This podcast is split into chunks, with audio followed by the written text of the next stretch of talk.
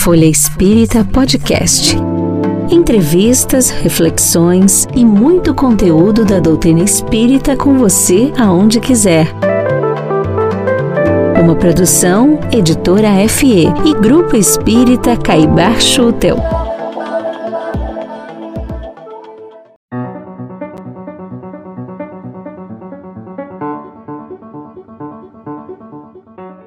Amigos. Sou Esther Rocha e seguimos com a edição especial do nosso podcast dedicado às grandes mulheres que ajudaram a escrever a história do movimento espírita ao redor do mundo.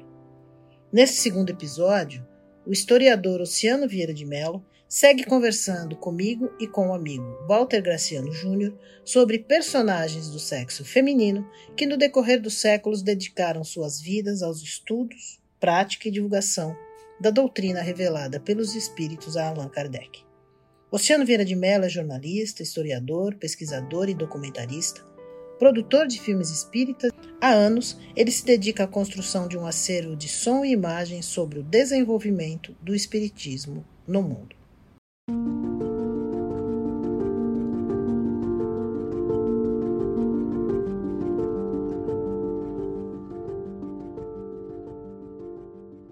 A gente falou da, da Europa, né?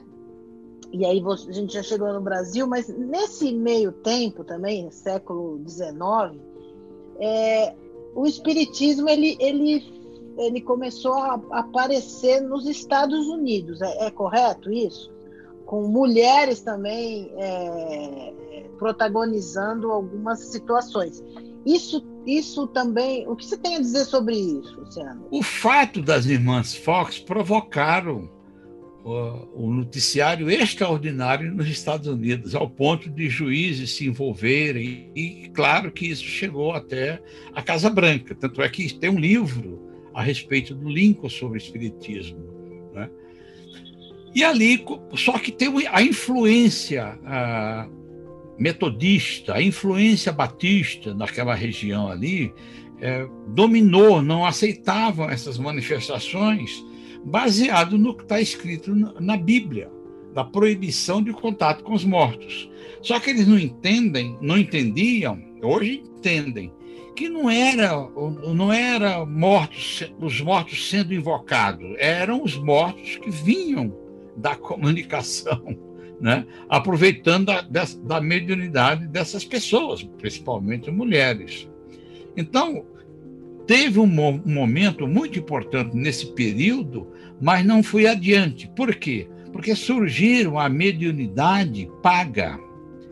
Surgiu o espiritualismo que eles chamam de neo-espiritualismo. Né?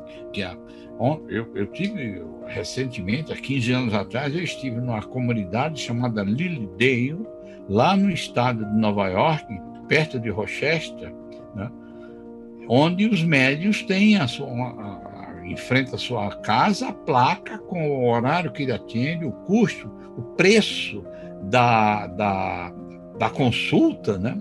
E a maioria são médiums, mulheres. Por quê? Porque eles não ficaram com Kardec, que é a mediunidade com Jesus. Eles ficaram com o fenômeno. Não, não, é, não é condenável, claro que não. Nós estivemos lá com o Divaldo Pereira Franco, com duas, três espíritas, depois nós vamos falar o nome delas, né? brasileiras, mas residentes nos Estados Unidos. Aí a gente testemunhou lá, viu a, as casas, é uma comunidade, pessoas sensíveis, pessoas que têm os, no seu trabalho na mediunidade paga foi o que foi adotado nos Estados Unidos. Agora, a questão de 40, 30, 40 anos, é que os espíritas, vamos dizer assim, kardecistas, né, foram para esses países da América do Norte, da Europa, onde a mediunidade é exercida gratuitamente, seguindo os ensinamentos de Allan Kardec. A mediunidade americana, canadense, né, ah, não sei se no México também deve ter, mas eu acho que mais nos Estados Unidos e no Canadá é, é, era, não, é mediunidade paga, com exceção dos espíritas, das espíritas, eu conheço algumas delas, não, ele segue 100% a mediunidade com Jesus dai de graça o que de graça recebeste. Ainda a gente tem é, duas médiums muito importantes no século XIX, uma que nasceu em, 1860, em 1854, Eusápia Paladino, que deixou um trabalho assim considerável dentro da, da, do espiritismo. A Eusápia, ela, é, ela é, era muito usada pelos cientistas, né?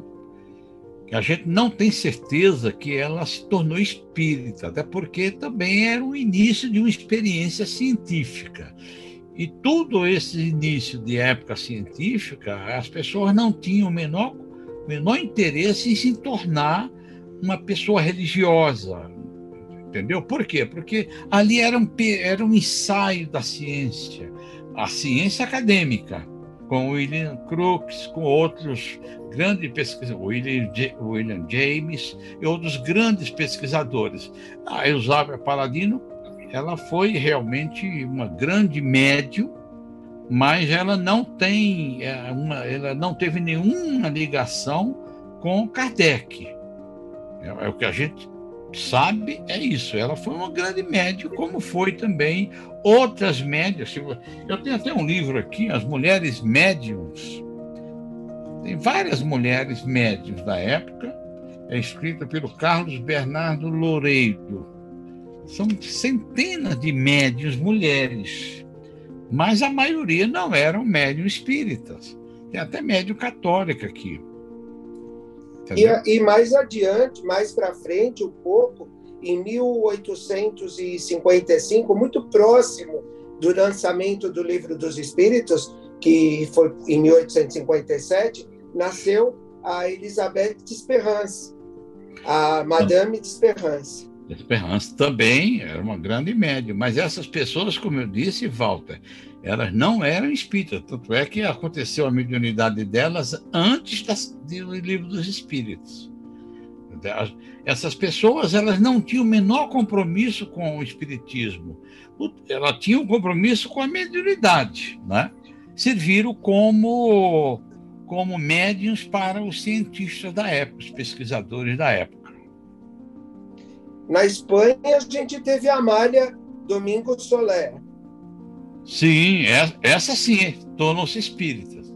Essa sim, é uma grande espírita, é, escreveu livros extraordinários, junto com Cola Vida, é, a Amália Domingos Soler, ela é, é, é assim a, a, número um da Espanha.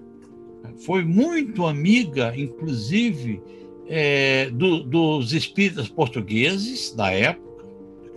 Portugal também tinha esse movimento e ao ponto dela dela ela, ela morreu com problema de visão, não é? mas ela deixou livros extraordinários e ela e o Colavida, se não me engano, São Luís Colavida, elas implantaram o espiritismo é, na Espanha, principalmente em Barcelona. Então é uma grande, é a grande médio espírita, sim, ela, ela essa sim era espírita é, da Espanha no final do século XIX. Amália Domingos Soler.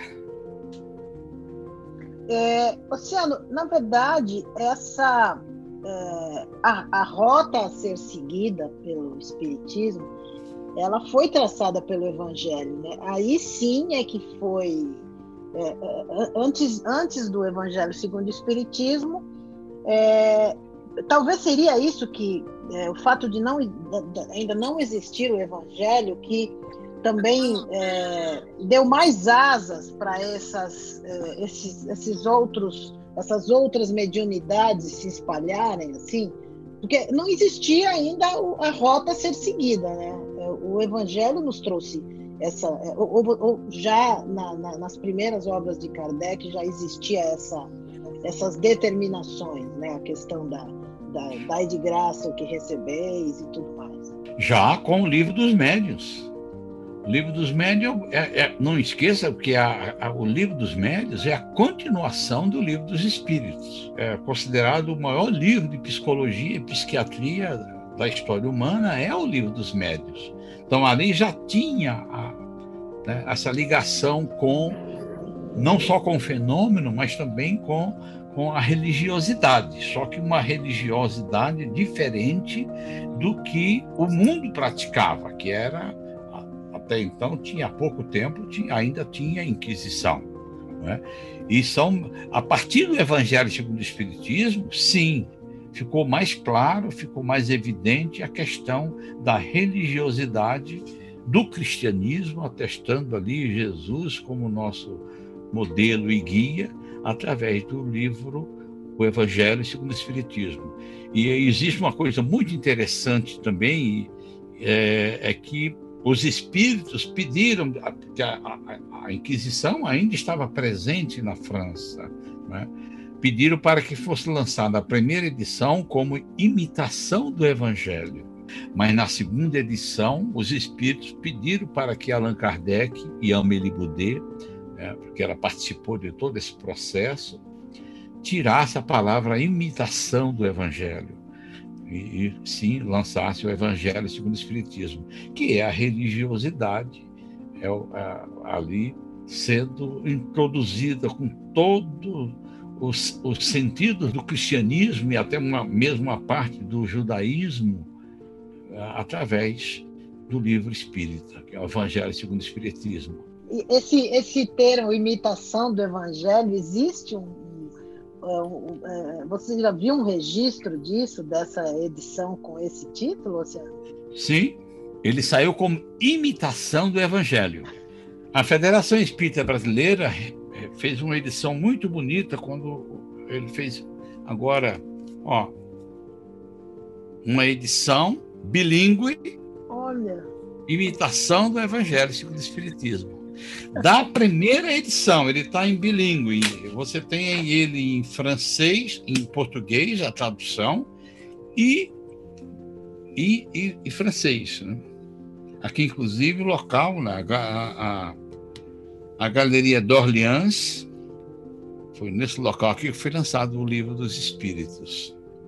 Então, eu cheguei a ver a, a edição do Imitação e a FEB para poder manter, não tem problema nenhum, imitação do Evangelho segundo o Espiritismo, edição bilíngue. Então é, é realmente. E foi, foi um pedido dos espíritos para que não tivesse uma oposição da igreja, do clero da época, né, em cima de Kardec, porque ali imagina as trevas invadindo ali, né? Estava sendo Kardec já era um grande nome, né, na intelectualidade francesa como educador. Depois, quando ele lança o livro dos Espíritos, o livro dos Médiuns, a atenção voltou toda para ele. Então, ele tinha que lançar um livro religioso com imitação, mas a segunda edição tiraram imitação. Genial. Ordem dos Espíritos. e houve a mudança e houve o segmento do Evangelho segundo o Espiritismo por ordem dos Espíritos. Não, não tem a menor dúvida. Não tem a menor dúvida. Estava sedimentado já também, né? Não haveria nenhum, nem, não haveria nenhuma possibilidade de ser é, contestado pode ser até que tenha sido contestado pela igreja, mas até então, não, mas dali para frente já estava sedimentado com, com uma obra da codificação. Walter, não foi, não, aí é que está, não foi, porque naquela época, para lançar um livro, a igreja tinha que aprovar. Ou aprovava ou não autorizava a publicação. E eles autorizaram o livro dos espíritos, autorizaram o livro dos médios e autorizaram imitação do Evangelho segundo o Espiritismo. Então, a gente percebe o mundo espiritual interferindo. Eles, eles, a igreja lia, revisava e aprovava ou não. Na minha opinião, que tudo isso foi, foi é, uma organização espiritual para que a, a doutrina fosse implantada na Terra. Como houve o preparo para o nascimento de Jesus no, no planeta Terra, para ele vir, e o planeta teve que ter, ter deve ter, é, foi todo preparado para esse para essa para esse encarne de Jesus no planeta. O mundo espiritual ele tem ele tem planos para cada época. A cada época de crise vem um plano é, espiritual. E em cada época, Allan Kardec renasce na, na, na se você tomar pela Laian Rus, enfim, e todas as, ele renasce para uma modificação no planeta.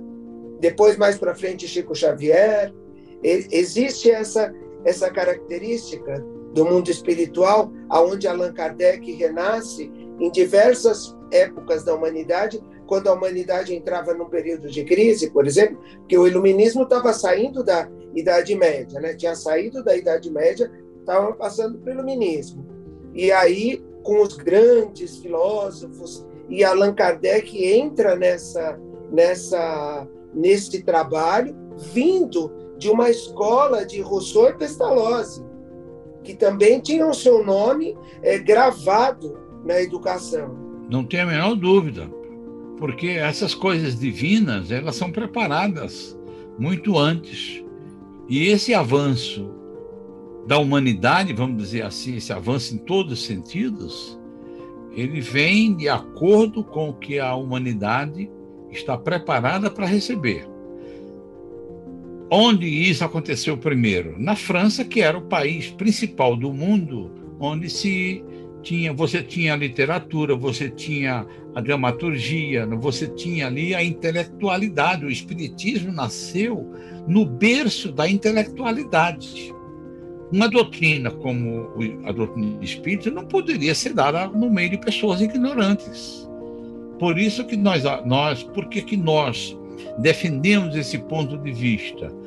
Porque os maiores adeptos do Espiritismo são pessoas que leem, que compram livros, que se informam. Se você não tem essa informação, você não consegue acompanhar a doutrina espírita. Se for só o lado religioso, você na realidade está trazendo, está tá concordando com a, a vida depois da morte, a reencarnação, né? mas você não tem assim o conhecimento que todo espírita deve ter, que é ter o conhecimento filosófico, científico, mas principalmente o religioso, na minha opinião. Por quê? Porque é, é justamente esse lado religioso, Walter, que bloqueia, que freia as nossas demonstrações é, vamos, dizer, vamos dizer assim, animalescas, não é? Como animais, como nós pertencemos à, zoologia, né? Como dizia Herculano Pires.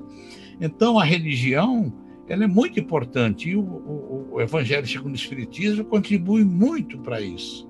E nós temos nós estamos falando de médiums até agora, das mulheres médiums é, que trabalham na codificação no século XIX.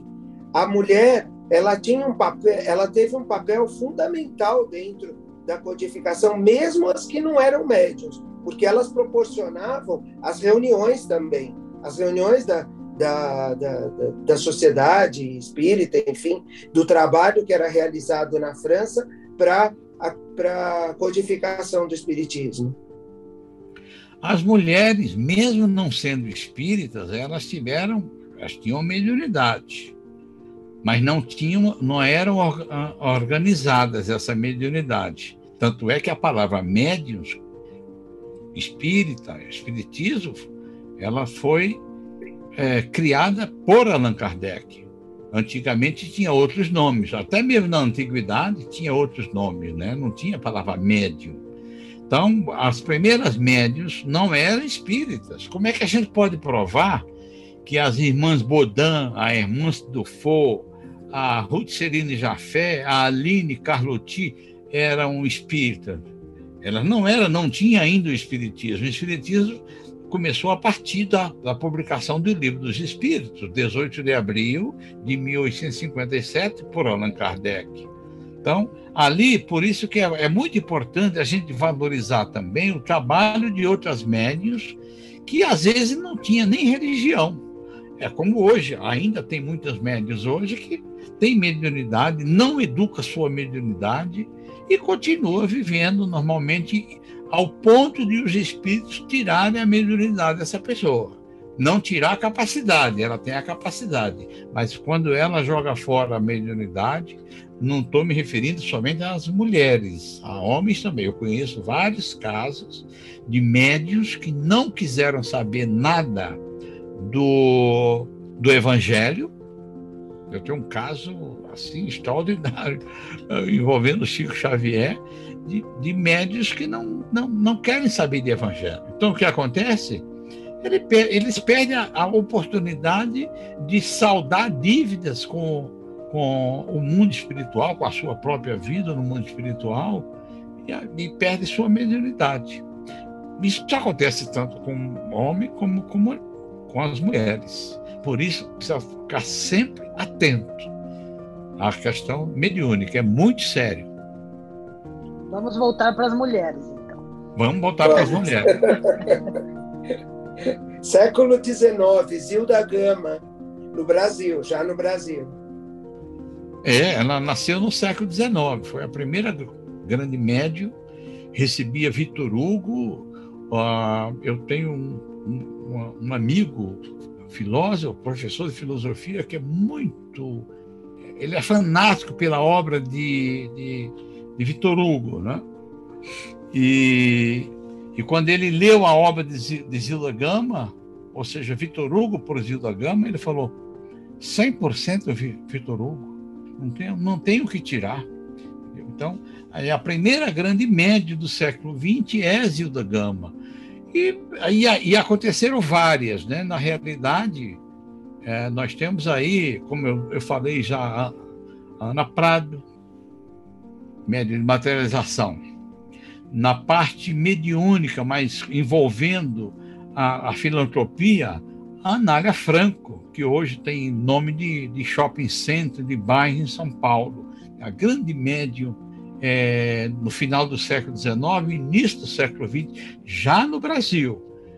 Adelaide Câmara, que é conhecida como Áurea Celeste, né? Dolores Bacelar, uma grande média também brasileira, a, a, a, Dolores Bacelar, que recebia o Antero do Quental, recebia os poetas portugueses. Né?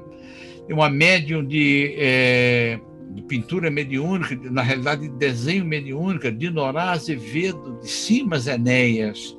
Essa de Norá era uma grande médium de, de pinturas e foi a primeira a fazer o retrato de Emmanuel, em 1940. Então você tem aqui, no, nesse início de século, médios que viveram agora há pouco tempo. É o caso da Marta Galego, aqui em São Paulo, onde ela recebia os, o espírito, o principal espírito amigo dela, era o Noel Rosa, o compositor é, de música brasileira, que morreu a, jovem ainda, né? Tem até um filme. Ela recebeu várias músicas atestada pelos especialistas em música popular brasileira, Noel Rosa, né?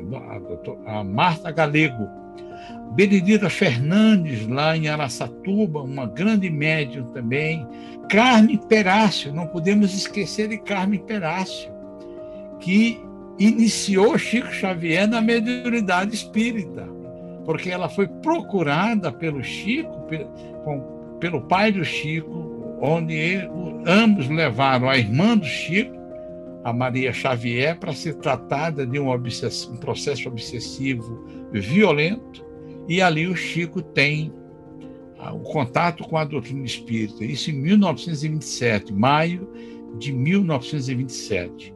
Aí você tem também aí, né, é, as médias escritoras, ou seja, aquelas pessoas que começaram a pesquisar, desenvolver a sua mediunidade, mas também começar a escrever através da psicografia, né, através, ou seja, é um tipo de mediunidade, talvez seja até mesmo através do seu animismo, mas não deixam de ser médios. E mulheres extraordinárias que entraram na filantropia, induzidas pelo Chico Xavier. É o caso da doutora Marlene Nobre, que eu, eu acho que há um, e ela me contou isso, né? ela é um elo de ligação, né? Em substituição a uma outra pessoa que tinha uma missão com Chico e acabou se desligando do Chico em 1966, mas a doutora Marlene Nobre, jovenzinha ainda, começa a estudar medicina, os espíritos têm acesso a isso, né? E até nós fizemos um documentário sobre ela e demos o nome de O Elo de Ligação. Vamos ao modelo personalista ideal tentamos construir com os conhecimentos que temos de doutrina espírita e de medicina. A vida é um bem outorgado. Nós podemos chamar o planejador do que nós quisermos. Eu chamo Deus. Para você pode ser o ser supremo. Ou pode ser o divino planejador. Ou pode ser Alá ou Jeová. Não importa. A vida é um bem outorgado. É um mistério, um segredo entre o possuidor dela e o seu Criador. Nenhum médico, nenhuma nação, ninguém tem o direito de interferir na vida. Não foi sem razão que Jesus respeitou os dez mandamentos recebidos por Moisés. E um deles é muito claro: não matarás. O, a, a média é o substituto do, do hélio de ligação. E ela me disse isso, que ela veio com essa missão. Se o, o, o médio que estava com Chico não cumprisse essa missão, ela seria a substituta, e foi que é o trabalho junto à, à, à ciência, né? a ligação entre ciência e espiritualidade. Eu, eu já desconfiava disso, mas um dia, conversando com ela, ela me confirmou. Então, a doutora Marlene Nobre é uma grande médium que tornou-se escritora. Nós temos aí a Sueli Calda Schubert, recentemente. Que desencarnou há pouco, né? né? Desencarnou livros extraordinários, principalmente o, o livro que ela fez sobre Chico Xavier, as correspondências do Chico Xavier para o presidente da Federação Espírita Brasileira, Francisco Thyssen, onde, onde o Chico relata os acontecimentos dos anos 50, a pressão que ele recebeu, ao ponto de quererem que ele desistisse do espiritismo. Né? Então, nós temos aí a Sueli Calda Schubert, a Nena Galves, são pessoas que se envolveram com o Espiritismo através de Chico, a, a verdade é essa, mas que dedicaram suas vidas à, à doutrina espírita, à sua mediunidade, e aquelas mais cultas passaram a trabalhar através do livro, né? preservando a memória do Espiritismo, desenvolvendo seu trabalho nos centros espíritas, é o caso da dona Nena, da doutora Marlene, Outra Nancy. Pullman. Nancy Pullman, aqui do nosso lá em São Paulo, a Guiomar Albanese. Guiomar a Albanese. Vez, a primeira vez que eu vi a dona Guiomar foi justamente com a doutora Marlene, no nosso, no nosso estúdio lá. Ela veio gravar, tem essa gravação aí.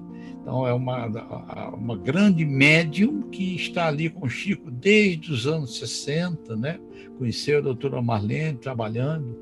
A, a, a Hilda Mussa Tavares, uma educadora por excelência, a pedido do Chico, ela funda uma escola lá em Campo dos Goitacazes e o Chico pede para que a escola tenha o nome de Santos Dumont, seu filho reencarnado como filho dela e de Clóvis Tavares. A dona Hilda é a esposa do grande escritor e amigo de Chico Xavier, Clóvis Tavares. A cientista Irvênia Prada, a doutora Irvênia Prada, a outra pesquisadora, a doutora Márcia Colassante, são mulheres extraordinárias que têm mediunidade, às vezes não tão aflorada, elas não querem desenvolver, porque o trabalho delas é dentro da filantropia, mas não deixa de ter a mediunidade dela. Então, a doutora Márcia, a doutora Irvênia Prada, Júlia Nezu, outra grande eh, nome da, da, da mediunidade e do Espiritismo de São Paulo. Né? A Júlia Nezu, que está aí há mais de 40 anos, envolvida no desenvolvimento, na preservação, na educação da mediunidade, do evangelho, na ciência, na cultura espírita. A grande Júlia Nezu. Outro nome que eu tenho assim maior admiração, Walter e Esther, e que está na Federação Espírita Brasileira há 40 anos, é a Marta Antunes. Marta Antunes é responsável por livros memoráveis sobre mediunidade. Ela tem muita mediunidade. Né? Ela, ela é a responsável pelo estudo sistematizado da doutrina espírita da Federação Espírita Brasileira. Outra mulher notável. Né? Heloísa Pires, como eu disse já, também é, é escritora, eu não sei se ela não quis desenvolver a sua mediunidade, mas com certeza é uma escritora que, através da, da sua mediunidade, escreve livros extraordinários, faz palestras extraordinárias a respeito do seu pai, Herculano. Né? E grande educadora também, né? Grande educadora. A Célia Diniz, lá de Pedro Leopoldo, que recentemente foi motivo do filme As Mães de Chico Xavier, é uma dedicada é, é, professora, médium, escritora, né? fez o seu primeiro livro aqui, contando o seu, o seu drama de ter perdido dois filhos, mas nasceu em berço espírita, lá em Pedro Leopoldo, os pais dela eram os, os os dirigentes do Centro Espírita Luiz Gonzaga de Chico Xavier, quando ele é, a, vai para Uberaba e deixa sob cuidado dos, dos pais dela, da Célia, ela mocinha ainda, casa-se e tem do, a morte de dois filhos, um, o Theo com seis, sete, sete, oito anos, e a filha dela, Mariana, com morreu recentemente em 2006, 2007, de dengue hemorrágica. Nós temos também aí uma grande escritora, que eu adoro os livros dela, que é a Maria Helena Marcon. Essa mulher extraordinária, pesquisadora. Eu nem sei qual é a profissão dela, mas ela deve ser funcionária pública. Ela escreveu dois livros extraordinários. Né? Eu tenho até aqui eles expoentes, os expoentes da codificação espírita. E um outro livro que ela escreveu, Personagens da Boa Nova. Você só escreve esses livros se você tiver mediunidade. Tá? Por quê? Porque aqui elas entram na codificação, elas entram na história do Espiritismo. Esse personagem da, da expoente da codificação espírita é maravilhoso ele, ela explora todos os, os espíritos que se comunicaram com Allan Kardec através das médias que nós acabamos de, de, de falar. Não é? Tem outra grande senhora médium, Maria do Carmo Marino Schneider, completamente desconhecida do nosso meio. A especialidade dela é literatura francesa junto com o Espiritismo, é uma espírita. Tanto é que os livros dela são lançados por editoras espíritas. Maria do Carmo Marino Schneider, ela é especializada em Vitor Hugo. É bom lembrar que Vitor Hugo era espírita, antes da codificação espírita. Tá? Então, é um, depois, quando ele retorna a Paris, quando ele sai do exílio, ela, é como eu disse, ela é especializada em, em Vitor Hugo. Então, são mulheres extraordinárias que escrevem sobre cultura, sobre espiritismo. Tá? Então, você tem essas pessoas. Né? A doutora Elza Mazaneto Machado, aqui de São Paulo, curadora, fundadora do Museu Espírita de São Paulo. Eu convivi com a doutora Elza Mazaneto, ela sempre convidava a doutora Marlene para fazer é, palestra lá no Museu Espírita de São Paulo. Conheça também o jornal Folha Espírita e os livros e e-books da FE Editora. Siga-nos no Facebook, Instagram, Twitter e YouTube.